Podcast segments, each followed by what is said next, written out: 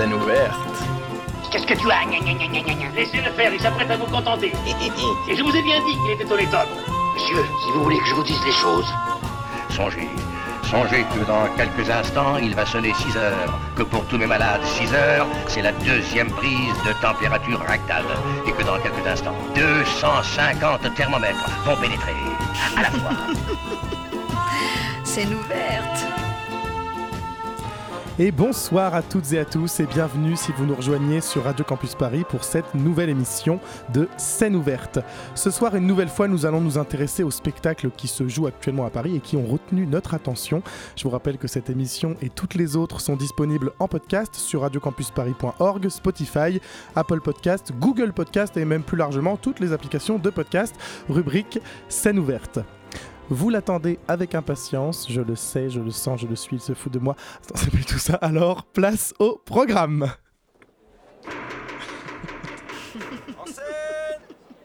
Scène ouverte. Cette semaine, dans scène ouverte, nous recevons Hippolyte Bourdet et Guillaume Pevet pour parler du spectacle musical Sherlock Holmes, l'aventure musicale qui se joue actuellement au théâtre du 13e art à Place d'Italie. Puis nous enchaînerons avec le spectacle Lilou qui se joue au très charmant théâtre de la Flèche dans le 11e arrondissement. Euh, nous accueillerons pour ça Alexandre Riedel et Maxime Guerville. Et enfin, nous conclurons cette émission par notre traditionnel rendez-vous au théâtre et les conseils sortis de la semaine.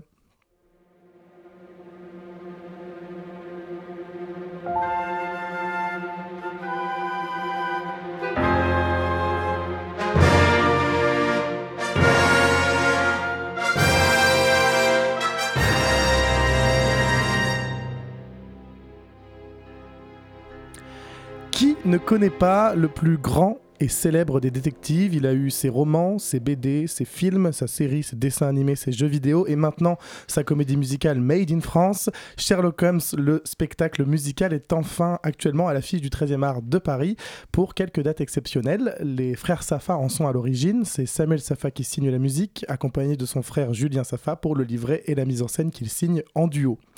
Nous sommes en 1910. La nouvelle défraie la chronique. La statue aztèque du dieu Tlaloc, le joyau du Grand Musée national de Londres, a été dérobée. Et pour résoudre cette affaire, Sherlock Holmes, évidemment, accompagné de son fidèle docteur Watson et une nouvelle arrivante, Emma Jones. À eux trois, ils vont parcourir le monde, flairer les indices dans une aventure musicale haute en couleurs. C'est Johan Nuss, dont nous avons déjà parlé plusieurs fois dans cette émission, qui signe les chorégraphies. Harold Simon aux projections vidéo qui sont très bien réalisées. Et puis sur scène, on retrouve euh, Bastien Monnier, Guillaume Pevet, Marine Duhamel, Océane de Montis ou Lola Rose en alternance, Jean-Louis Dupont, Mélissa Megdad, Clément Cabrel, Hippolyte Bourdet et Charlène Fernandez. Et ce soir, pour parler de ce spectacle, nous avons le plaisir de recevoir Guillaume Pevet qui interprète le rôle de l'hilarant Dr Watson Élémentaire, mon cher Thibaut. et Hippolyte Bourdet qui campe une multitude de rôles dont celui de Mr Fryers, comme ça qu'on prononce? Oui. Exactement, beaucoup, beaucoup plus euh, euh, concis. Euh, bonsoir à vous deux. Bonsoir. Merci beaucoup déjà d'avoir accepté euh, mon invitation. Euh, merci de nous avoir invités. Euh, donc, vous êtes tous les deux euh, interprètes sur euh, ce spectacle, comme je viens de le dire. et ce projet, il est donc né d'un duo qu'on connaît déjà avec le spectacle Pirate, le destin d'Evan Kingsley. C'est donc les frères Safa. Et Guillaume, toi, tu as, rejoint ce spectacle assez vite, au dé- début de la création. Tout à fait, qui s'est faite il y a un an et demi maintenant. Et en fait, ouais, les frères Safa avaient l'idée de créer un spectacle autour de Sherlock Holmes. Et à la base, c'était Enfin, ils, voulaient pas faire un truc sur Sherlock Holmes à la toute toute base. Ils ont une passion en fait pour euh, euh, les danses indiennes, pour la musique indienne, pour euh, un peu aussi le cinéma bollywoodien, etc. Et ils ont toujours voulu créer une danse, un tableau bollywoodien sur scène, et se sont dit mais comment est-ce qu'on pourrait faire ça sur scène? Et en fait ils sont aussi fans de Sherlock Holmes, ils se sont dit mais attends mais si on fait un Sherlock Holmes et qu'il va en Inde, ben voilà on peut, et enfin voilà, et ça s'est créé un petit peu comme ça. C'est assez drôle dans ce sens-là. Ouais, bah ça n'est pas du tout de ce qu'on pourrait penser. Et au final, euh, voilà, ça s'est accordé comme ça. Et donc, ouais, moi, j'étais sur la toute, toute genèse du projet il y a un an et demi. Euh, depuis, le casting a changé, l'histoire a changé, les, les musiques aussi. Enfin, voilà, il y a eu beaucoup d'évolutions depuis, euh, depuis ce moment-là, quoi. Et donc tu interprètes le rôle du docteur Watson, Tout à fait. euh, très clownesque, avec euh, une corporalité, un parler euh, très dessiné. Comment, oui, euh, tout à fait, bah, parce qu'il est comment très. tu as travaillé ce rôle? Je me suis, bah, je me suis inspiré de- d'un docteur que je connais très bien, qui est mon papa, qui, qui- qui a un peu de ça en lui, qui est très droit, très. On fait les choses comme ça, on dit les choses comme si, et c'est pas autrement. Donc voilà, mais je l'ai interprété avec beaucoup d'amour et je me suis inspiré avec beaucoup de fascination. Euh, de mon papa et puis aussi je me suis inspiré bah, bah, de, la, série de la BBC un petit peu des films avec Robert Downey Jr. et Jude Law aussi juste pour m'inspirer parce que c'est pas du tout la même chose et même les deux écritures que je viens de citer sont très différentes que ce soit dans le jeu, dans la réelle, dans l'écriture, peu importe. Mais voilà, ça donnait des petits éléments de composition et en fait les frères Safa dans leur texte ont une écriture quand même très précise pour certains personnages et ça m'a semblé assez évident euh, pour le personnage de Watson et en plus j'ai assez de chance parce que comme j'étais à la base sur le projet ils ont écrit le texte en pensant à moi et à ce qu'ils connaissaient déjà un peu de moi donc ils se sont dit euh, Guillaume il pourra, il pourra jouer comme ci comme ça à mon avis ça il pourra le dire comme il faut selon eux et voilà donc ça s'est fait assez naturellement et c'est très agréable quand ça se passe comme ça C'est vrai que c'est très très précis tout ce que tu proposes euh, dans, le, dans le corps, dans, le, dans la gestuelle, dans les ruptures, que ce soit vocales ou euh, euh, tout ça. euh, C'était du coup des choses qui étaient déjà. euh, tout était à l'écriture. Est-ce qu'il y a des choses que toi tu as, tu as vraiment proposées euh, dans Ah, cette euh, création? Ouais, ouais, et, et Hippolyte, je pense, pourra confirmer. en- Avec, euh, avec les frères Safa, on a vraiment un champ libre pour la proposition. En tout cas, pendant la création, on pouvait vraiment proposer pas mal de choses, et après, eux aiguillaient un peu en fonction de la vision qu'ils avaient de leur œuvre, ce qui est normal. Mais euh, voilà, euh, je crois qu'on est tous une grande bande de comédiens, comédiennes, danseurs, danseuses, chanteurs, chanteuses généreux, et on est tellement content d'être là. On a pu vraiment s'éclater pendant la résidence, et on a gardé beaucoup de fantaisie de cette création-là, beaucoup d'émulsion en fait qui est née de, ce moment-là. Euh, et puis comme ce sont deux grands déconneurs aussi euh, amoureux de la vanne, bah, on a gardé des choses, on a, a reprécisé d'autres, euh, on a, calmé aussi certaines ardeurs sur certaines blagues qui allaient trop loin. On, on a testé et en fait le spectacle est assez jeune, il est encore en évolution, donc il y a encore des choses qui changent d'une représentation à l'autre, que ce soit dans le timing comique, que ce soit des phrases, que ce soit même un peu de la mise en scène et tout. Enfin voilà. Et ça me fait une très belle transition vers Hippolyte Bourdet. Euh, toi, tu as rejoint le spectacle euh, un peu plus tard, avant la création tout de même, mais euh, juste avant euh, le, cette résidence qui a eu lieu euh, là, je crois, En novembre, octobre-novembre.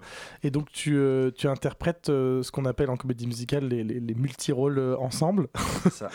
Euh, c'est, euh, est-ce, que, bah, est-ce que tu peux nous parler un peu plus de, de, ton, de tes différents rôles dans ce spectacle? Euh, bah ouais bien sûr. Euh, et pareil en fait je vais rebondir un peu sur ce que disait Guillaume. Euh, moi les frères Safa pareil donc j'ai passé une audition euh, avec eux donc en avril.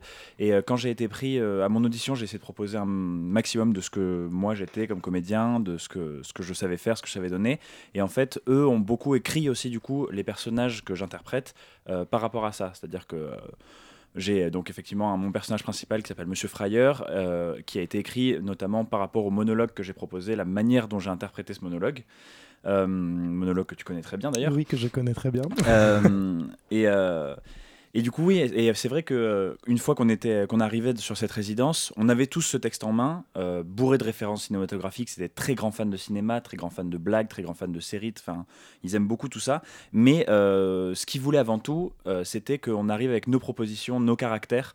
nos, nos idées de jeu à nous et composer ça avec nous, notre énergie.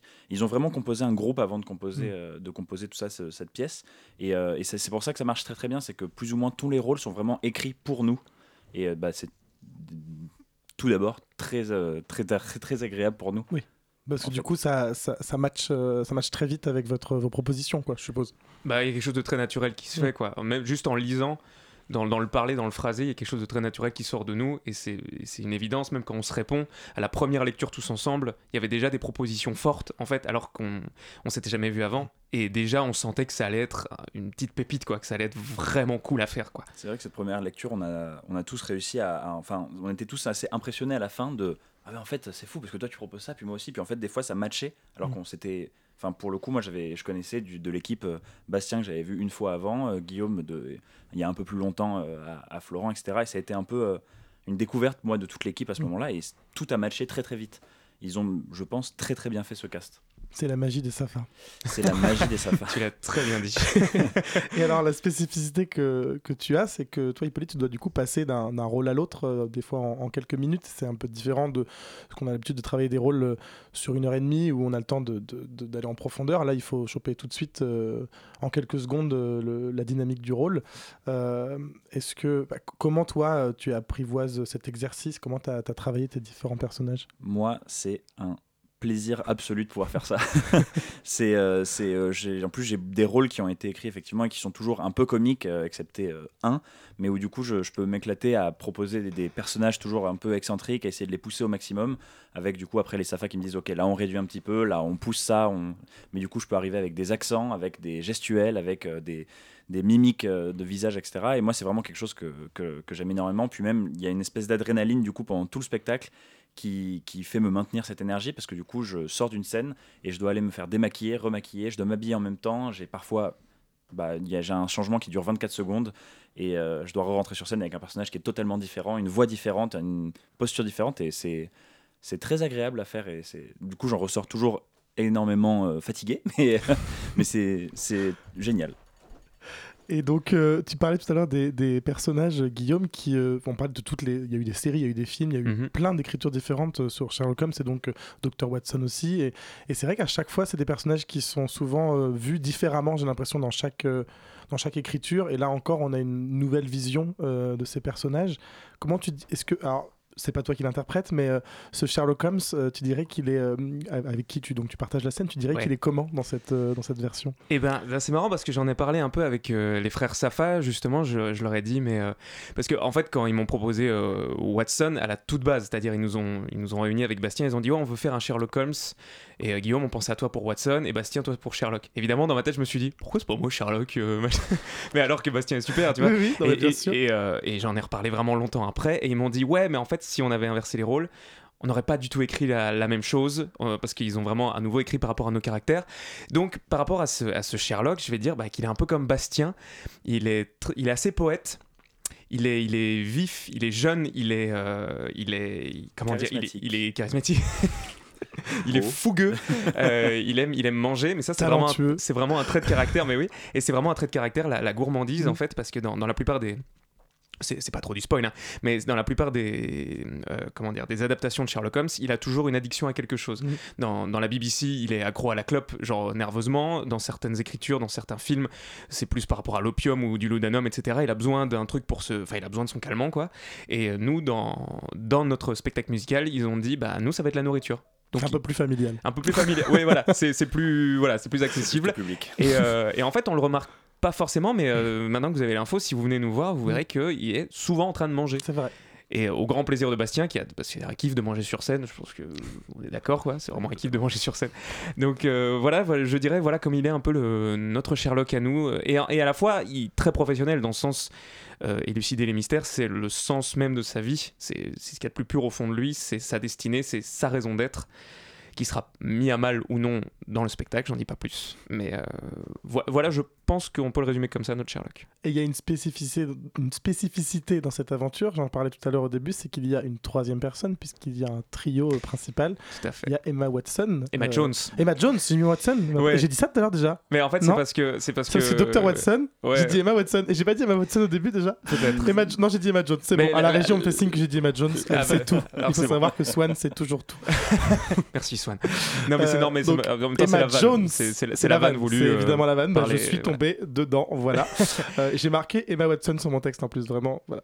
Emma Jones, euh, qui est campée par la talentueuse Marine Duhamel. Tout à fait. euh, euh, quelle dynamique ça apporte euh, à, bah, déjà euh, aux deux autres personnages et de manière générale euh, à l'histoire d'avoir ce, personnage féminin en plus dans l'enquête? Euh, bah, je, je vais dire pour le trio, et puis Hippo pourra combler après sur Oui. l'histoire en elle-même. Euh, bah, pour le trio, bah, forcément, ça vient dérouter un peu la, la dynamique de base qu'on connaît tous de Sherlock Holmes et Watson, qui sont très complémentaires. C'est les deux faces d'une même pièce, c'est plus et moins, quoi, comme j'aime le dire. Et, euh, et surtout, tac. tic et tac, exactement. Et euh, là, surtout, ce qui est très troublant pour Watson, c'est que elle va réfléchir de la même manière un peu que Sherlock Holmes. Elle va avoir le même ch- cheminement de pensée euh, et les mêmes réflexions. Et, euh, et donc, en, en ça, Sherlock va être en partie séduit par ça, va se dire tiens, quelqu'un qui réfléchit de la même manière que moi, et puis c'est de trouver un compère, quoi. C'est de trouver quelqu'un qui a des accointances, qui voit la- le monde de la même façon que toi, c'est toujours attrayant, quoi. Et, euh, et donc Watson bah, va se dire mais ouais, et moi alors, est-ce que du coup je disparais? Qu'est-ce qui se passe? Euh, Non, en plus, c'est c'est quoi à dire, mais c'est un personnage féminin au début du XXe siècle. Mhm. Donc euh, voilà, il y a aussi toute cette dimension qui rentre un peu au début. On dit, bah, qu'est-ce, que- qu'est-ce que vous allez proposer, euh, vous, ma chère, machin, enfin voilà. Et, euh, et donc oui, forcément, au début, c'est un peu compliqué, c'est un peu comme chien et chat. Évidemment, ça va évoluer dans le récit. Euh, je- bah, vous vous en doutez. Voilà. Je n'en dis pas plus. Rendez-vous au 13e art. Rendez-vous au 13e art. Et après, pour, pour l'histoire en général, bah, Hippolyte, je vais te laisser dire Mais, ce que toi tu, tu ressens là-dessus. C'est vrai que euh, le personnage d'Emma Jones, elle ramène aussi une part de mystère parce qu'on ne sait pas trop d'où elle arrive. Euh, on sait juste qu'elle a résolu euh, une très grosse enquête quelques mois auparavant, dans les, dans les, dans les mois passés. Et elle a une réputation, mais c'est tout. On ne sait pas d'où elle sort, on ne sait pas d'où elle vient, c'est pas dit dans le spectacle. Et du coup, c'est vrai qu'il y a ce truc où elle arrive, elle est en compétition directement avec le Dr Watson, qui lui aussi, du coup, a une certaine renommée à ce moment-là dans le spectacle. Et, et on ne sait pas trop sur quel pied elle danse, parce que, euh, en plus de ça, effectivement, il y a toute la partie euh, fém- féministe, en gros, du personnage de, de Emma Jones qui est là, qui revendique, elle, le fait que bah, c'est une femme et qu'elle aussi, elle a le droit de s'en sortir et qu'elle a le droit de, de faire ses preuves. Et. euh, et du coup, c'est vrai qu'elle est, elle, elle va toujours aller un peu dans la provocation, dans le, dans- mais toujours de manière très, euh, très fine.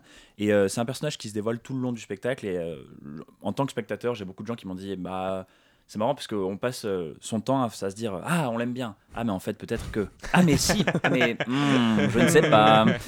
Et, euh, et puis pour revenir sur la question euh, précédente, c'est vrai que je pense que le personnage aussi de Sherlock interprété par Bastien, il est aussi beaucoup défini justement par, euh, par Marine Duhamel qui campe euh, Emma Jones. Mhm.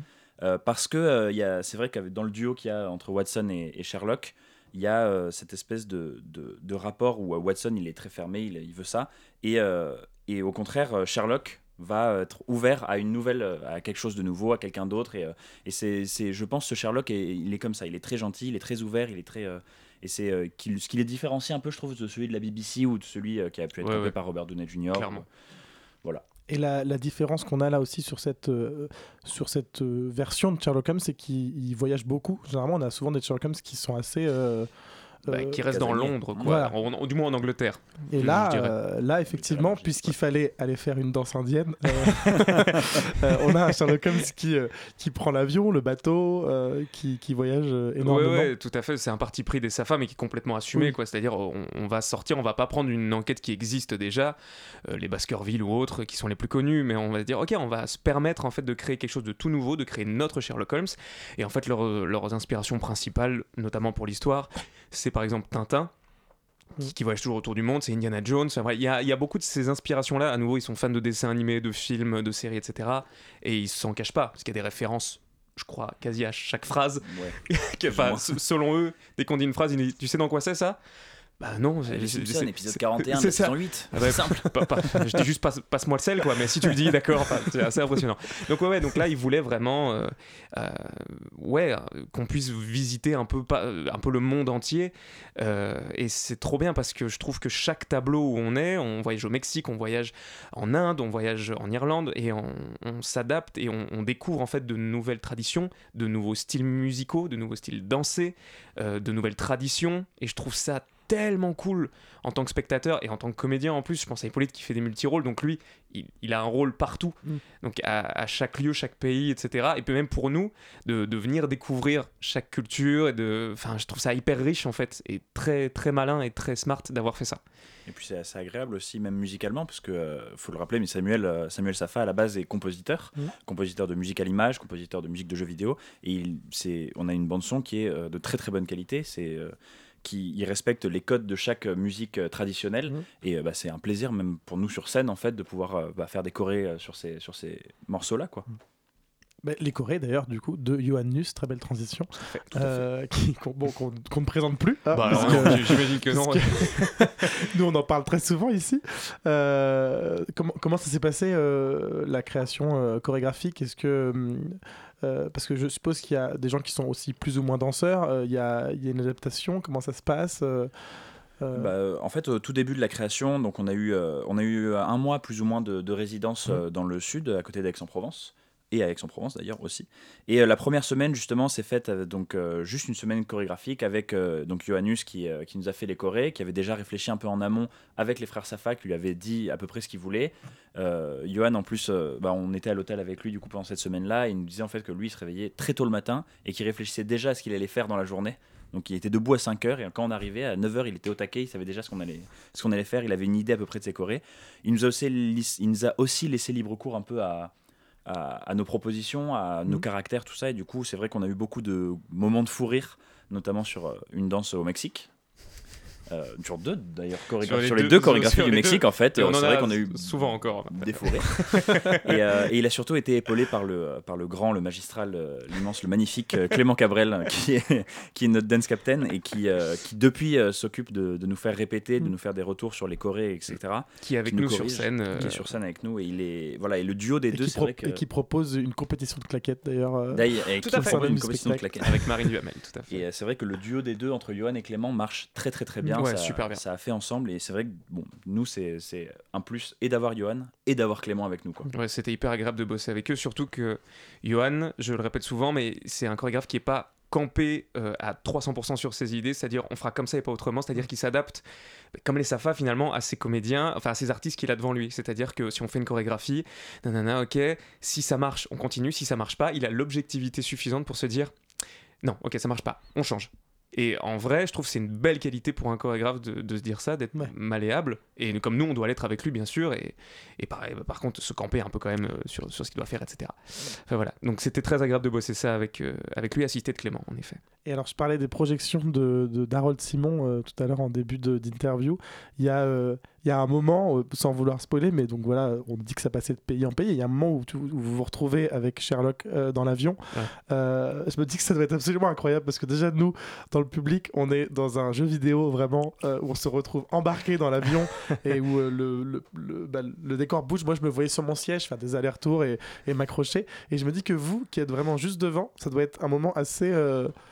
Assez drôle, assez jouissif peut-être même. Je, euh, Je sais pas si vous vous rendez compte. Ça se trouve, il va, il va, vous- il va me dire en fait non, on est tellement près qu'on voit rien. je vais, je vais casser un peu la magie, c'est un peu ça. En fait, il faut Ah savoir non. que c'est projeté, c'est projeté sur, euh, sur, euh, vraiment sur une toile immense. Ah bah et nous, on voit euh, pff, le, L'herbe. le sixième de la toile. Donc il y a les cinq sixièmes, c'est pour le public, c'est pour vous. Mais nous, on, bah, pff, ça, ça nous le fait moins. Ça Ah, nous le fait bon, moins, bah, mais de chez nous, ça marche très bien. Ah oui, oui, par contre, par contre, quand on a vu la capta ou quand on a vu le truc, Ouais. on fait genre ah ouais, ça marche vraiment bien.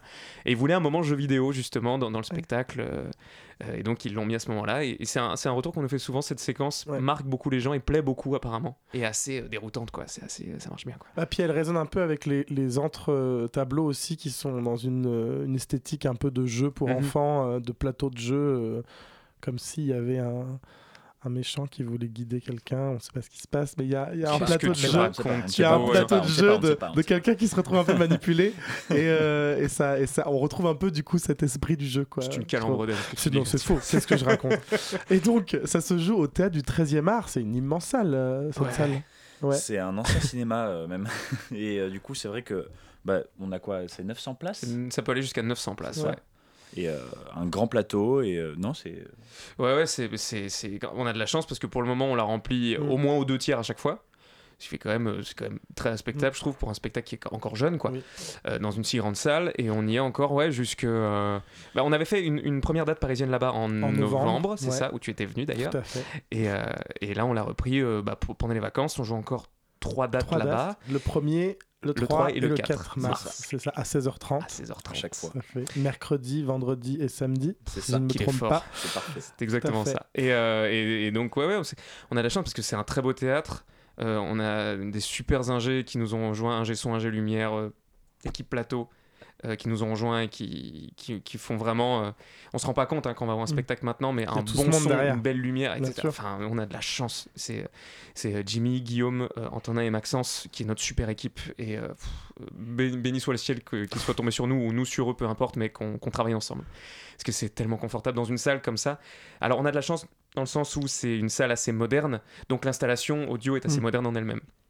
Donc ça peut vraiment facilement recevoir des spectacles musicaux, ça c'est très agréable. Mais euh, voilà, peut-être que pour l'année prochaine on jouera dans d'autres salles. Peut-être.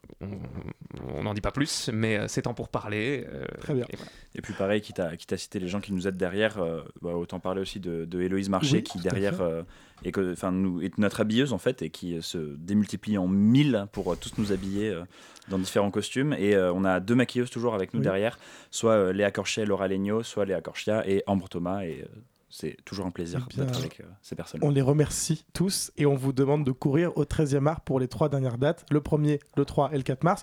Et puis ensuite, bah, restez à l'affût, peut-être qu'il y aura des informations euh, la saison prochaine. Euh, Il y a des pages. Facebook, voilà, les informations euh, circulent. C'était Sherlock Holmes, l'aventure musicale. Et on se quitte pour une petite pause musicale. Et bien, on va rester dans le thème puisqu'on va écouter un morceau de ce spectacle qui s'appelle Dans les rues de Londres. Et on se retrouve juste après pour parler de la pièce Lilou.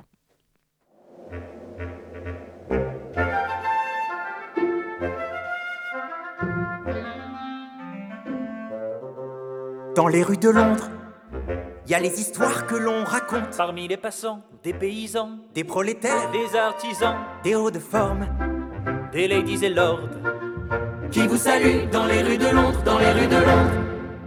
Les gens qui grouillent et qui faire, qui s'agenouillent devant la reine d'Angleterre. La rumeur gronde, il se passe des choses à Londres. Avec ses palais. Et ses musées La capitale est notre fierté. L'architecture, Et la culture La nourriture, on va zapper. Quand Big Ben sonne Donc, la nation frissonne. De Baker Street à Notting Hill dans les rues de Londres. On vit nos joies, on vit nos peines, on vit dans l'ère victorienne. la rumeur grande. Il se passe des choses à Londres. Sur la Tamise flottent les bateaux, les oiseaux chantent au bord de l'eau. À la tombée du jour, ça sent l'amour dans les rues de Londres. Une pièce ou deux pour un mendiant, pour un pouilleux insignifiant. À votre bon cœur, braves gens. C'est répugnant. Le soir à Londres, le soir à Londres, passe des ombres, passe des ombres dans les abîmes, dans les abîmes. Ça sent le crime. Ça sent le crime. Mais celui qui cherche, Celui qui trouve celui qui flaire, celui qui prouve. L'homme de la situation. La solution, c'est Sherlock Holmes, c'est Sherlock Holmes. La solution, c'est Sherlock Holmes, c'est Sherlock Holmes. C'est Sherlock Holmes, c'est Sherlock Holmes. Mon cher Watson, voudriez-vous, en bon docteur, prendre le pouls, palper le cœur de la foule des rues de Londres? Selon la rumeur, il se passe des choses. J'assure que pour l'heure, nos affaires sont closes. Pas pour longtemps, fini la pause, question de temps, je le suppose. Tenons-nous prêts à enquêter sur le méfait qui va arriver. C'est Sherlock Holmes, c'est Sherlock Holmes, c'est Sherlock Holmes, c'est Sherlock Holmes,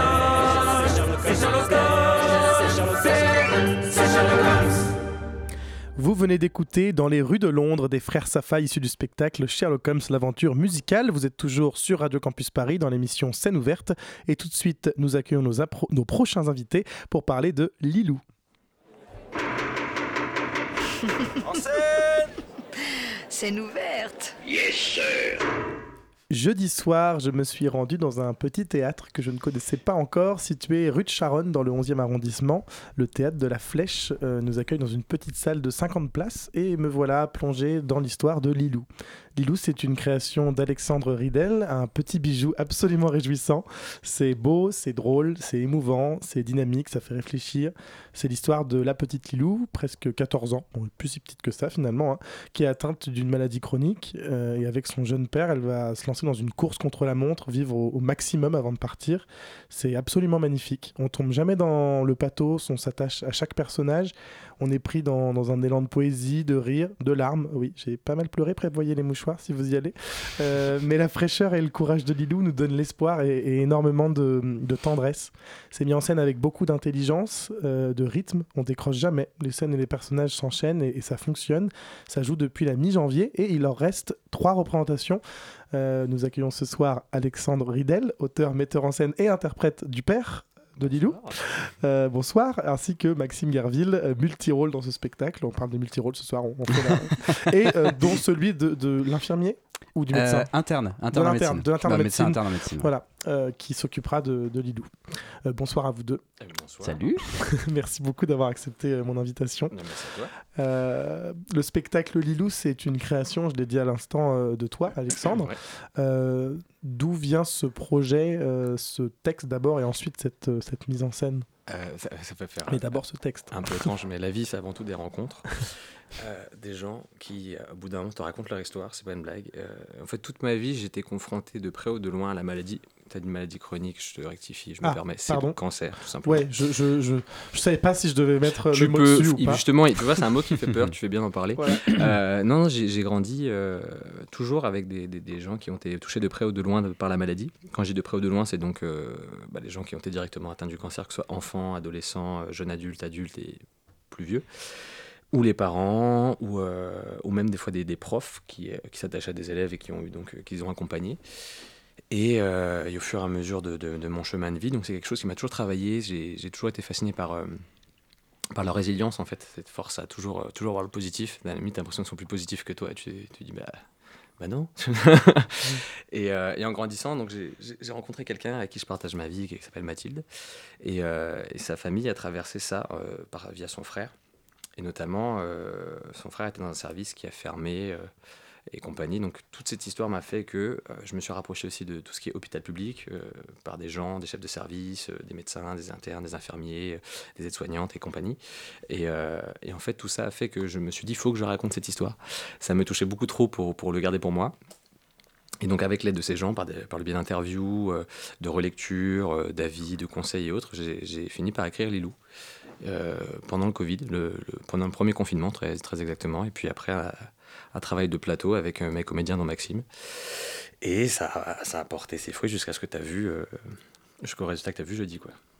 Et euh, cette, pièce, euh, pardon, je, perds le fil de ce que je dis tellement je, je t'ai- je t'ai écouté avec, avec passion. Mais tu, disais que donc, tu l'as créé euh, pendant, le, pendant le, confinement et ça, ça parle. C'est-à-dire que oui, tu parles de l'aventure de Lilou, enfin de l'histoire de Lilou, mais aussi on est sur euh, toute une satire, enfin pas une satire, mais on parle aussi de, l'hôpital justement et donc de tout ce que tu me disais de, de cette euh, de tout ce qui se passe aussi à l'hôpital public, des Exactement. problématiques que rencontre en ce moment l'hôpital public. Ça va un peu plus largement, parce que tout à l'heure je, je précisais juste euh, cette histoire de, de base, qui est Mhm. cette maladie qui est là et euh, le temps qui file, Euh, mais il n'y a pas que ça. Ah non, non, Ouais. c'est- un drame social, clairement. Ce qui est drôle, c'est que. Enfin, drôle, si je peux me permettre. c'est que on me dit toujours c'est d'actualité alors que je l'ai écrit il y a deux ans et, et je pense que j'aurais pu l'écrire il y a dix ans, Mm. ça aurait été la même chose, puisque ça fait plus de 20 ans que, que l'hôpital public euh, subit des coûts budgétaires, tout en restant tout aussi euh, fiable, ce qui est, ce qui est fort d'ailleurs. Et, euh, vraiment en rencontrant ces gens, euh, moi-même j'ai été hospitalisé il n'y a pas très longtemps à cause du Covid assez sévèrement.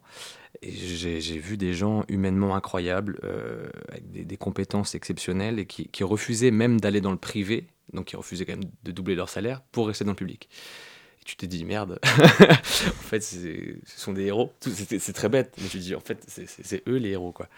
Et tout ça a fait que je voulais vraiment parler, parler de ça, tout en prenant le prisme euh, principalement de la comédie.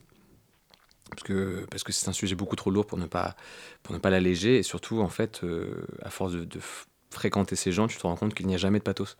Mm. tu es ému par eux par leur histoire mais eux vivent en fait. C'est c'est un truc très très positif très lumineux très joyeux quoi en permanence Mais c'est ce qu'on retrouve d'ailleurs là, ce que je disais, on, on- là non plus, on tombe pas dans le, on tombe pas dans le pathos quoi. Il y a pas, euh, on- enfin dans l'écriture, on retrouve ça, cette, euh, cette, cette simplicité et en même temps cette sincérité, mais sans, euh, sans être, euh, enfin les larmes viennent parce, ou elles viennent pas, chacun. Son... je veux dire en tout cas, on n'est pas dans, dans- dans un truc larmoyant, euh, Ah parce non, que c'est pas ce qu'on retrouve en fait à l'hôpital. Exactement, et c'est pas le but du tout. Euh, en fait, c'est ce que je m'amuse à dire, entre guillemets, c'est que c'est pas une pièce sur la maladie ou la mort, c'est une pièce sur la vie. Euh, ce que, ça ne parle que de la vie. Alors, chacun a des vies plus ou moins longues, plus ou moins compliquées. Notamment le père de, de Lilou a une vie un peu compliquée.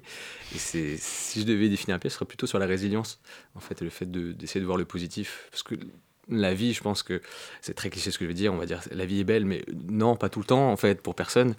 Mais elle peut être belle et c'est à nous de, de voir la beauté où elle est. C'est beau. Et... Il n'est pas auteur pour rien. hein. Toi, Maxime, tu n'es pas l'auteur, mais donc tu Non. es, un, tu es comédien dans le spectacle. Donc je disais tout à l'heure que tu, euh, as, tu, euh, tu as toi aussi plusieurs rôles dans ce spectacle.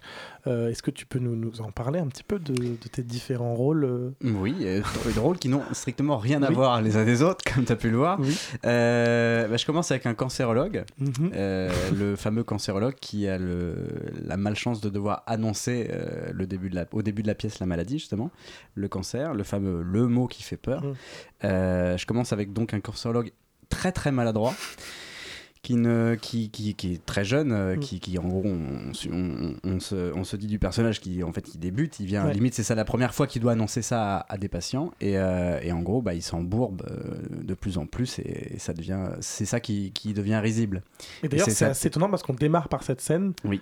Et cette scène est assez comique. Enfin, vraiment, même, enfin, en fait, finalement, elle est comique. Alors, comme si on, on- on se dit, ça cherche à désamorcer quelque chose. ou à, à- Et effectivement, elle, de manière comique, elle vient annoncer l'ouverture de cette pièce qui est le fait que Lilou euh, a un cancer. Mais euh, Bah, ça va avec le côté euh, ne pas vouloir euh, faire que du pathos, c'est qu'il faut, enfin, faut savoir rire de ces, de ces trucs-là aussi. Et, et, euh, et c'est vrai que ce personnage euh, est assez rigolo à faire, on va pas se mentir. Euh, pas forcément évident d'ailleurs, on va pas se mentir, c'est pas Alex qui me, contre, Alex qui me contredira. Et d'ailleurs, dans la vraie vie, il n'a pas non plus un, un rôle évident, ce personnage. Euh, non, non, non, non, bah, clairement, clairement. Euh, ensuite, j'ai mon personnage euh, entre guillemets de cœur, parce que c'est celui que j'ai le plus dans la pièce, c'est le personnage de Pierre, qui est donc un interne en médecine, un jeune interne en médecine, euh, avec le duo euh, Mathilde, l'autre euh, l'autre interne, qui forment un duo inséparable de. Bah, c'est ceux, qui accompagnent Lilou tout au long de, de, sa, de, son, de, son, de ses aventures à l'hôpital, qui lui est très. Très jovial, très, euh, très, euh, bo- très bo- bo- toujours de bonne humeur, à faire une petite blague. Euh, C'est vraiment la Ça petite dose. c'est- étonnant. Euh, et et c'est vraiment la petite, dou- la petite note d'humour ou la petite note de, de, comment je dirais, de, de légèreté Mm. dans, dans toutes ces scènes un peu parfois compliquées. Ce qui n'empêche pas d'être lui très ému aussi, d'avoir ces moments. Donc ça c'est Pierre et j'ai un agent SNCF, voilà, qui est assez que tu partages d'ailleurs. que je partage avec Chloé euh, Savigny qui joue le rôle de Lilou et, euh, et j'ai un représentant du, du ministère Hmm. qui est lui le personnage le moins sympathique que j'ai à faire clairement de la pièce même s'il n'est pas foncièrement méchant euh, il n'est pas là pour annoncer des choses sympathiques Ah, encore un autre. oui mais c'est pas pour les mêmes raisons Oui. c'est plutôt pour venir annoncer justement des, bah, des coupes budgétaires comme on en parlait juste avant Et, et donc le, le, le, le- pardon, je pensais à l'équipe. Ah oui, ah oui, je voulais pas, je voulais citer l'équipe justement ce qu'on parlait, mais je n'ai pas pris le tract avec moi, donc en fait je n'ai pas tous les noms, mais j'ai une, j'ai une assistante à mes côtés qui est extraordinaire. On parce que on donc, tu parlais, aidé, au pire, tu hein. parlais de Chloé Sauvigné, Oui. euh, donc qui interprète le rôle de Lilou. On a aussi euh, Roxane Michelet, euh, Romain Augereau, Mm. Maxime Garville donc et Alexandre Ridel, vous deux qui êtes présents. ici présent ouais. On, est, cinq ouais. Cette équipe, elle, comment elle s'est comment elle s'est constituée? Est-ce que c'est une équipe de cœur? C'est-à-dire vraiment c'est des gens avec qui que tu connaissais avec qui tu voulais travailler Est-ce qu'il y a eu est-ce que c'est une équipe qui a été auditionnée Euh, Comment Les ça deux. Ah, Euh, un mélange. Principalement, je- je- c'est un secret de polichinelle, mais Maxime est, est- est comme un frère pour moi. Ça fait, ça fait 12 ans qu'on est euh, amis. c'est pas 13 Euh, Oui, ben, tu peux Bah, pas enfin, dire. entre 12 et le, 13. le temps passe, mon ami, le temps passe. Et, euh, et Roxane aussi, euh, qui est- donc c'est non seulement sont mes amis, mais des- mes meilleurs amis, mais en plus ce sont vraiment des comédiens exceptionnels, parce que c'est pratique. Et Chloé Sauvigné, je- j'ai travaillé avec elle, j'étais son professeur de théâtre. Hmm. Quand j'enseignais à l'ICOM en 2017, euh, j'ai mis en scène un spectacle de Ludovic Alexandre Vidal et Julien Salvia qui s'appelait euh, Le Prince le et le Pauvre. Pauvre. Oui. Exactement. Et donc, euh, Chloé jouait le pauvre. Et, et on, a, on adorait bosser ensemble. Et je me dis, mais je sais pas, elle me restait dans la tête euh, ce côté enfant, en fait. Elle a une Mm. énergie folle, euh, euh, insouciante. C'est- vraiment quelque chose qui m'a beaucoup plu. Et du coup, j'ai dit, faut, faut que je bosse avec elle. Et, euh, et en écrivant la pièce, c'est- apparu comme une évidence. Et il me manquait un rôle. Du coup, je, je- je fais beaucoup lire la pièce au sein de compagnies, au sein de proches et, et autres. Et, et Romain est apparu. Il a lu la pièce, il m'a dit Je veux jouer dans ta pièce. Et j'ai dit c'est gentil, mais faisons connaissance. Et en faisant connaissance avec, euh, avec euh, ce, ce- ce monsieur, euh, j'ai j'ai eu un coup de cœur et j'ai dit Et je oui. veux bien que tu joues dans ma pièce. À fond. euh, j'ai- il, a, il a- il a beaucoup passé de temps euh, parce que sa mère travaillait à l'hôpital Necker, Mm. service d'oncologie pédiatrique, si je dis pas de bêtises. Donc, euh, c'est un- en fait, c'est un sujet qui touchait tout le monde. Euh, déjà, c'est un sujet qui touche tout le monde d'une certaine façon, mais euh, là, sans dévoiler la vie de chacun, qui pouvait parler vraiment à tout le monde. Et on se voulait aussi de porter vraiment ce projet. Encore une fois, tu vois, le, le mot cancer est un mot qui fait peur Ouais. à fond. C'est pour ça que je le dis dès le début d'ailleurs. Et euh, mais pourtant, il faut en parler parce que c'est vraiment quelque chose qui peut toucher absolument tout le monde. N'importe quand, en fait, la maladie, c'est d'une cruauté sans nom. C'est injuste, comme on peut dire. Et euh, toute cette équipe euh, vraiment m'a porté, a porté le projet parce qu'au début, euh, personne ne voulait produire ce projet. ça fait peur. Et finalement, ça, le public est au rendez-vous. Donc pour nous, c'est déjà une grande victoire. Et euh, il y a d'autres bonnes nouvelles qui arrivent. Je sais pas s'il faut en parler maintenant ou le garder pour plus tard dans la mission. Je ne sais pas. Je ne sais pas. Moi, j'ai pas réussi à aller voir le spectacle tellement il y avait plus de place. Donc, s'il y a d'autres dates, je suis très intéressée. Ah bah écoute, euh, je, je- je- je l'espère, je fais tout pour. Euh, ça s'annonce bien. Maintenant, je, je prends mon temps euh, Ouais. parce que c'est un projet encore une fois qui me tient à cœur. Mm. Je veux pas faire n'importe quoi. Euh, on, nous, on est, on est en train de, de créer des partenariats avec des, des associations pour la lutte contre le cancer comme l'ARC. Donc euh, très grosse. euh, c'est même pas une association d'ailleurs, c'est une fondation. Fondation, ouais. Fondation.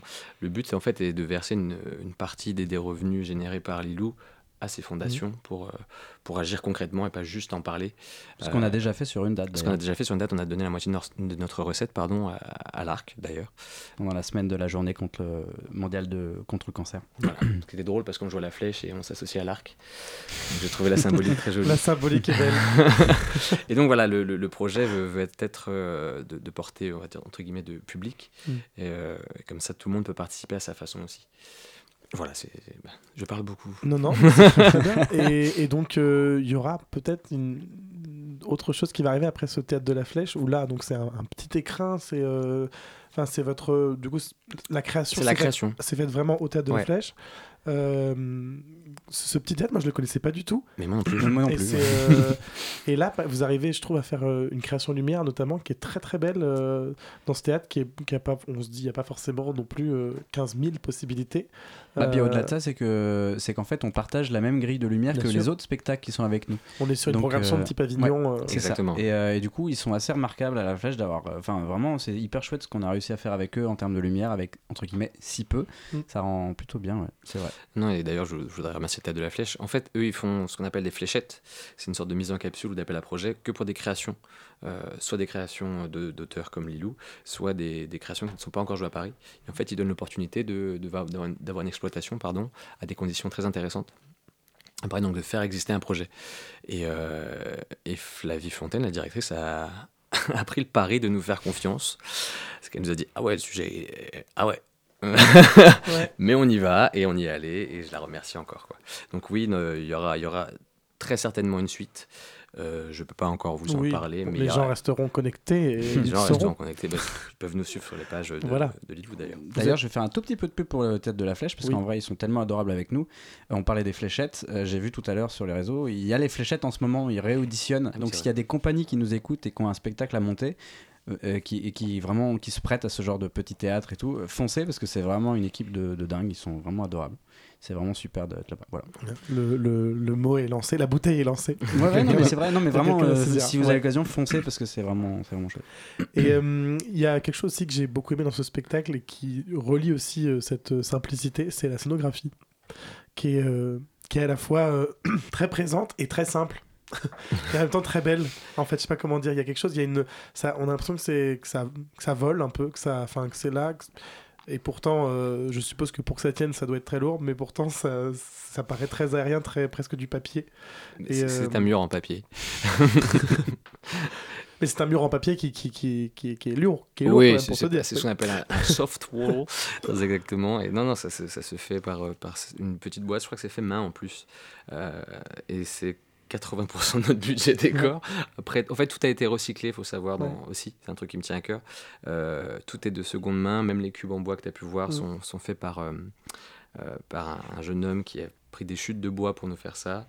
Euh, le mur est un mur qui a été loué plusieurs fois avant de, de nous le vendre nous. Le but était de toujours avoir de, de, seconde main en fait, pas du neuf. Et c'est hyper ingénieux, du coup, cette idée de scénographie qui vient. Enfin, ça vient. C'est mouvant, en fait. euh, je sais pas à quel point on peut dire ou pas dire Ouais, euh, des peux, choses. tu peux. Mais c'est mouvant durant le spectacle et euh, ça, c'est de- d'un mur, ça se transforme, ça vient euh, euh, encercler, ça vient euh, enfermer, ça vient rouvrir, ça vient. Il y a plein de symboliques Ah oui, oui, bah, assez, assez belles. Et il faut remercier d'ailleurs le travail de WM Paris et de Marlène Gourounas, qui est donc ma scénographe. Mm. Et parce qu'en fait, le Théâtre La Flèche a, a- a beaucoup d'avantages, mais aussi quelques contraintes. C'est la durée. Déjà, tu peux pas faire plus de 1h15 Ouais. avec salut. Il faut pouvoir démonter des corps en 20 minutes, euh, pour, parce que la, la pièce d'après doit, doit se monter, etc. Et l'espace n'est pas immense. Il est pas petit. Mais il n'est pas immense, donc en fait j'ai dû revoir toute ma scénographie euh, et Marlène m'a beaucoup aidé et, et a fait un travail remarquable parce qu'elle est très à l'écoute de l'artiste en plus et elle tout de suite adhéré au projet et tu, elle a fait ce que tu as vu. Et euh, tu- cette histoire d'une heure quinze, justement, on est donc sur une pièce qui a été raccourcie ou euh, est-ce y Euh, avait déjà. ça, ça faisait déjà Elle a, elle a, elle a pas mal évolué. Euh, Mm. Disons que moi, je travaille en ce moment sur une version plus longue qui devrait faire 1h25. Mais euh, vu le contexte actuel, je, je n'ai pas, je suis resté sur une version à peu près d'une heure 5. Ouais, c'est ça, à peu près. À la base, elle faisait une heure 10. On a coupé deux, trois choses par rapport au rythme pour éviter à tout prix l'écueil du pathos. Et euh, donc, on est resté sur une heure 5. euh, tu vois, je préfère que les gens euh, ne regardent pas leur montre pendant une heure 5. au bout d'une heure 10, ils disent Bon, il faudrait que ça s'arrête un peu là. quand même. Il, il nous avait dit 1h15. euh, ça- voilà. Et c'est très rythmique dans l'écriture aussi, parce qu'il y a, ça se, ça se les scènes s'enchaînent comme si c'était une seule et même parole, un seul, un seul geste. Euh, En fait, on pourrait partir. J'ai l'impression qu'on pourrait partir du début de la pièce et aller jusqu'à la fin, et ça pourrait être une seule et même, une seule et même parole presque. C'est quasiment sur chaque ça. scène que ça s'enchaîne. Euh, au, au mot près en fait euh, dans, dans- dans la suite. Oui, c'est ça. C'est la, la, la dernière réplique de la scène d'avant se termine euh, par la première réplique de la scène suivante. Ouais. Et c'est, je sais même, honnêtement, je sais même pas d'où ça m'est venu. Ouais. Euh, je crois qu'à un moment, c'est en écrivant, je me suis rendu compte que j'avais fait deux redondances euh, par rapport au texte parce que comique de répétition et même puis des fois, c'est, vu qu'on raconte beaucoup le quotidien, c'est Mm. des choses qui, se- qui se répètent. Et je me suis dit tiens, je vais essayer ça. Et en lecture.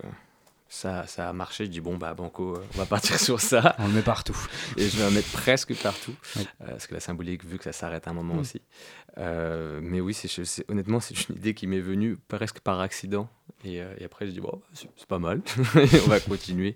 Et heureusement, j'ai des acteurs qui ont sublimé ça, donc euh, ça m'a poussé à continuer. Quoi. Bah, c'est vrai que ça vient, euh, ça vient amener à cette, cette course contre la montre un peu parce qu'on a l'impression que ça s'arrête jamais. Enfin, ça s'arrête jamais en fait finalement. Dès que dès qu'on a fini une idée, paf, on enchaîne sur la suivante et nous en tant que spectateur, on n'a pas le choix de, bah, de, de s'y glisser et d'y aller quoi. Il n'y a pas de, y a pas de temps mort en fait. Bah, Euh, tu, tu l'as dit, il faut pas de temps mort. euh, C'est Mm. un tourbillon, euh, c'est, une course contre la montre, que ce soit pour le père, pour Lilou, surtout pour, pour, pour Lilou d'ailleurs et les médecins. En fait, c'est, personne ne s'arrête dans ce métier. Si tu vas à un hôpital, ça travaille euh, H24, 7 jours sur 7. Et, euh, et la maladie ne s'arrête pas, et la vie ne s'arrête pas. Et c'est ce qu'on voulait, justement, c'est ce qu'on voulait insuffler. Et alors il y a une particularité. Euh, parce que justement, on se dit, bah, si, y a- si on veut pas qu'il y ait de temps il peut peut-être y avoir de la musique. Et en fait, il n'y a pas de musique du tout dans ce spectacle. Et je me rends compte que c'est assez, euh, bah, c'est assez rare finalement. En, fait, Euh, en- y repensant, en sortant, je me suis dit, parce que je pensais à l'émission d'aujourd'hui, et je me disais, ah tiens, euh, est-ce que je pourrais récupérer une musique pour euh, introduire le- le- le- le- l'émission, enfin l'interview Puis je me disais, mais il y a eu des musiques pendant le spectacle et j'arrivais pas à, me- à me souvenir tellement ça avait été un, un tourbillon en fait. Et je me dis, et en fait, non, il n'y a pas de, il y a aucune. euh, Non, non, c'est Des bruitages, mais il y a pas de il y a des bruitages.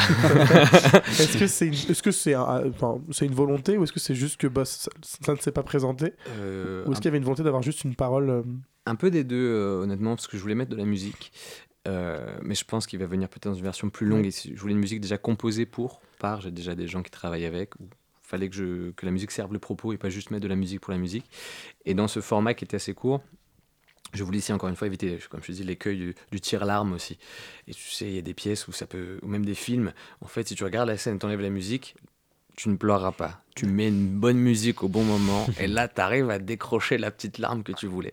Mais on a, on a parlé de ça dans, sur Radio Campus de la note lacrymale. C'est- vrai, Euh, ça. dans un spectacle qui s'intéressait à ça il y a quelques semaines. Et, ouais. et, et en fait, à force de, de- de travailler cette pièce et de la faire lire et de l'éprouver auprès de, de personnes avant même qu'elle soit jouée, je me suis dit, il faut surtout pas rajouter de la musique à un moment parce que elle a déjà une certaine force émotionnelle de ce que j'ai pu voir, de ce qu'on a pu voir, pardon. Et je me suis dit, là, je veux vraiment éviter le tir-larme, ce côté, Mm. ah, ah là il veut me choper quoi. Ah non, c'est chacun vit euh, sa scène. D'ailleurs, beaucoup de personnes, la plupart des gens sont très touchés, mais pas au même moment forcément dans la pièce. C'est ça que je trouve euh, très intéressant d'ailleurs. Des fois, c'est des moments même. J'ai vu des gens pleurer, des moments qui ne sont pas tristes. Donc euh, c'est ce que je voulais vraiment encore une fois éviter par la musique. Peut-être que je me permettrai la version longue, mais euh, je, t'avoue que dans la vie, je ne m'interdis rien. Donc je verrai. Mais c'est une, pièce qui est très vraie et donc je pense que les gens aussi euh, s'attachent chacun à un moment qui leur, euh, qui leur touche parce qu'on est dans une... oui, on est, dans, on est dans une vérité dans tout ce qui est raconté et juste chacun va y retrouver. Il y a tellement de personnages différents, des situations aussi différentes où chacun va, va, va enfin, se rattacher à un moment donné à quelque chose qui, qui le touche personnellement. Et je pense que même moi, j'étais euh, accompagné euh, ce soir-là et on n'a pas du tout eu les mêmes, euh, les mêmes réactions aux mêmes endroits. On a tous les deux été touchés, mais des fois à des moments effectivement différents parce que c'est euh, notre sensibilité propre finalement. Comme, comme les rires d'ailleurs, il y a Oui. des rires des fois qui tombent à dedans, on dit bah, les gens se marrent là, et puis des fois où on, on se dit éventuellement ça pourrait rire, et puis c'est pas toujours. Enfin, ça dépend vraiment des, des gens, que ce soit dans les rires ou dans les pleurs. Mm. Moi, j'ai une question. Je n'ai malheureusement pas encore vu le spectacle, mais est-ce que c'est un spectacle familial ou pas? Oui. C'est pour oui, tout le oui. J'ai j'ai été euh, surpris. Au début, j'ai- j'avais peur de, de dire de, de venir avec les enfants. Alors, pas par rapport à la maladie, parce qu'il faut en parler. Je pense que même les enfants sont plus à même de comprendre que nous. Mais pour une question toute bête, c'est que je dis que le Père Noël n'existe pas dans la pièce. Ah, c'est vrai. Et donc, j'ai dit, prévenez. Quand on me pose la question, j'ai dit, est-ce qu'il croit au Père Noël? Non, c'est bon. Il peut venir. Je ne veux pas être ce briseur de rêve. Je ne veux pas du tout avoir cette responsabilité-là. Non pas comme le personnage sur scène dont son rêve se brise. Tu veux parler de Pierre De Pierre. qu'il le joue Euh, très bien. Euh, et je veux pas que mes- les parents m'attendent à la sortie. Euh, non, non, c'est, c'est- il y a eu beaucoup d'enfants qui sont venus. J'étais assez surpris. Et euh, oui, c'est, c'est un spectacle familial en fait. Tout le monde rit, euh, tout le monde est ému. Encore une fois, de différentes façons. Et chacun s'attache à des personnages différents. C'est, c'est la première fois que je vois ça dans une pièce. C'est vraiment. Euh, en, sort- en sortant, on me dit Ah, le personnage de Mathilde, donc, qui est campé par, euh, magnifiquement par Roxane Michelet, euh, incroyable. Ah, Pierre, euh, par Maxime Graville. Ah, Lilou. Ah, le Mais chef de service. chacun a son- Chacun son Mm. préféré, entre guillemets. Euh, et même si le, le, le- le- le- comment dire, le collectif euh, ressort à chaque fois, mais chacun a un petit préféré. Je suis trop content, j'ai l'impression dans Friends, tu vois, chacun. Putain, mais Friends, c'est le débat éternel, tu vois. Ouais. C'est qui ton personnage préféré? Ah bah non, ça peut pas être Phoebe, tu déconnes. voilà, tu vois. Attention, j'ai dit. C'est que Phoebe. Voilà, ah, j'ai lancé quelque chose. Et donc, pour savoir quel est votre personnage préféré dans Lilou, euh, il reste pour, euh, pour cette exploitation trois dates, euh, trois jeudis, c'est tous les jeudis. Euh, c'est jusqu'au 16 16 mars, mars. c'est à 19h. 19h, Et- donc au théâtre de la Flèche rue de Charonne. Et on est déjà complet le 2. Ah, très bien. Donc, euh, bah, Il reste le 9 et le 16. Tout à fait. Donc, euh, bah, et je pense que le 9 et le 16, ça doit déjà bien se remplir. Ouais, donc, euh, 10 places pour le 9 et la moitié Voilà. des places sont vendues pour le 16. Donc dépêchez-vous et restez à l'affût sur les réseaux sociaux pour euh, la suite de ce spectacle. Exactement. Merci beaucoup Bah, à merci vous à deux d'avoir accepté mon invitation. Tout de suite une petite pause musicale et on se retrouve juste après pour notre rendez-vous au théâtre.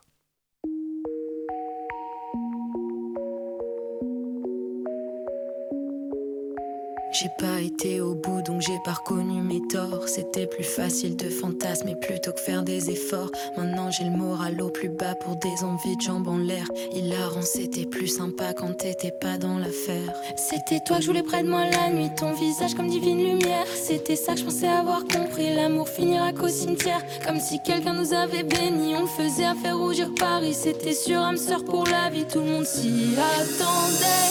J'ai perdu ma terre, fini en enfer et tout sans raison. J'ai dit à ma mère et m'a dit de garder mon cap sur l'horizon. J'ai pas écouté, je me suis fait baiser par toutes mes obsessions. Maintenant je l'ai quitté, je suis libre sans m'aimer, ça me servira de leçon. Ouais, je sais bien que c'était moi le problème.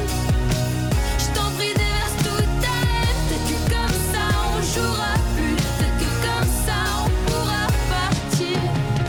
Je me suis laissé séduire par ce qu'il y avait dehors Et je me suis laissé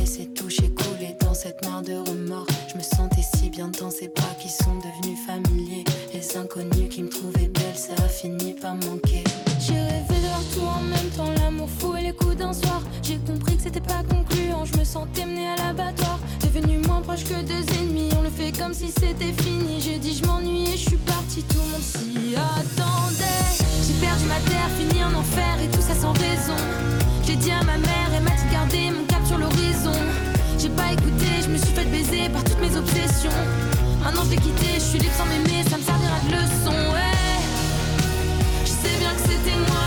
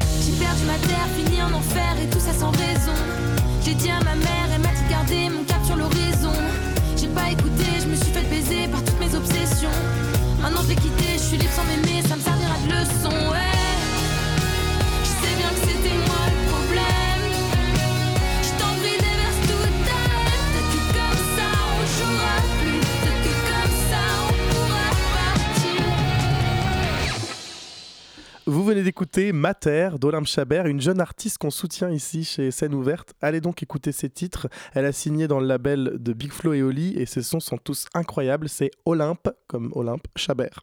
Tout de suite, c'est l'heure de notre rendez-vous au théâtre. J'aimerais aller au théâtre, mais je sais pas quoi voir. Ça tombe bien, c'est l'heure de rendez-vous au théâtre. Rendez-vous au théâtre Tous les 15 jours, on vous partage nos coups de cœur. Rendez-vous, rendez-vous au théâtre. Et ce soir, bon, on est assez, euh, ça va être assez, euh, comment dire, euh, restreint. On a euh, une petite proposition d'Éléonore. Et oui, je suis allée Oui. voir Oublie-moi au théâtre du Petit Saint-Martin. C'est une pièce que je voulais voir depuis un petit moment et au Festival d'Avignon, déjà, j'arrivais pas à avoir de place. Et alors là, je suis allée au Petit Saint-Martin et j'ai vu Vincent Lacoste dans la salle. Je me suis dit, ok, ça ne peut être que bien. Donc, Oublie-moi, c'est l'histoire d'un couple qui voit la vie en rose et littéralement tout est rose, les costumes, les décors, euh, voilà. Et euh, un rose qui devient un rouge, le rouge de l'amour. Oublie-moi, ça commence par une drague à deux balles et c'est un coup de foudre entre Jeanne et Arthur. Ils s'aiment, ils se taquinent, ils vivent ensemble, ils se connaissent par cœur. Puis un jour, Arthur, il commence à oublier. Puis au départ, c'est des petits détails. hein. Il oublie d'acheter du pain, euh, non, du lait, je crois. Euh, il trouve plus ses clés. Et puis au fur et à mesure, cet oubli prend de plus en plus de place. Et on assiste, euh, aux sept stades de développement de la maladie d'Alzheimer, qui est une maladie qui est vraiment tellement cruelle. Et à la fin, même les mots ne viennent plus, mais, mais l'amour euh, reste là. Vous l'aurez compris, le spectacle ne se finit pas très bien. C'est pas hyper joyeux. On verse vraiment toutes les larmes de son corps. Il n'y avait pas un œil sec dans la salle. Enfin voilà, Oublie-moi, c'est une pièce du dramaturge britannique Matthew Seeger qui a été adaptée, mise en scène et interprétée par Marie-Julie Bope et Thierry Lopez. C'est beau, c'est triste, il faut le voir absolument. Ça joue jusqu'au 18 mars au théâtre du Petit Saint-Martin. Très bien, le rendez-vous est pris et on vous conseille deux spectacles dont vous avez déjà parlé qui continuent de jouer, Euh, donc on vous en reparle. C'est Smile qui joue toujours à la Nouvelle Ève qu'on avait reçu ici euh, et euh, Marlène Schaff dans A Queen is Born qui devait faire sa dernière hier soir et qui finalement est prolongée tous les dimanches. Euh, Peut-être qu'on la recevra ici, on ne sait pas, affaire à suivre. hein. Peut-être que c'est un scoop. Euh, c'est la fin de ce rendez-vous au théâtre. Nos coups de cœur tous les 15 jours, c'était rendez-vous au théâtre. Merci. Rendez-vous, rendez-vous au théâtre. Et c'est déjà la fin de cette émission et il est l'heure de vous donner rendez-vous eh bien, dans deux semaines sur Radio Campus Paris. Je vous rappelle que vous pouvez retrouver cette émission et toutes les autres en podcast, donc sur Apple Podcast, Spotify, j'ai découvert dernièrement sur Google Podcast et sur un nombre d'applications. euh, finalement, j'ai découvert qu'on était partout. Bon, toutes les applis podcast possibles, on est dessus. Euh, et notre site radiocampusparis.org, à chaque fois la rubrique c'est scène ouverte. Si vous tapez scène ouverte Radio Campus Paris, normalement, vous nous trouvez. Je remercie eh bien, nos invités du jour, Guillaume Pevet, Hippolyte Bourdet, Alexandre Ridel, Ridel Maxime Gerville, ma partenaire d'émission, Eleonore Duzabo. Euh, et puis aujourd'hui, aux manettes, eh bien, c'était le retour de Swan Blanchet. Euh, on te remercie. Et enfin, bien, je vous remercie, vous, très chers auditeurs, pour votre fidélité. Et je vous donne rendez-vous dans deux semaines pour un nouvel épisode. Nous parlerons entre autres du spectacle Une vie sur mesure qui se joue actuellement au Palais des Glaces. D'ici là, eh bien, suivez nos conseils, courez au théâtre. Scène ouverte. Qu'est-ce que tu as Gna, gna, gna, gna, gna, gna. Laissez-le faire, il s'apprête à vous contenter. Et je vous ai bien dit qu'il était honnête homme. Monsieur, si vous voulez que je vous dise les choses. Songez, songez que dans quelques instants, il va sonner 6 heures, que pour tous mes malades, 6 heures, c'est la deuxième prise de température rectale, et que dans quelques instants, 250 thermomètres vont pénétrer à la fois. Scène ouverte.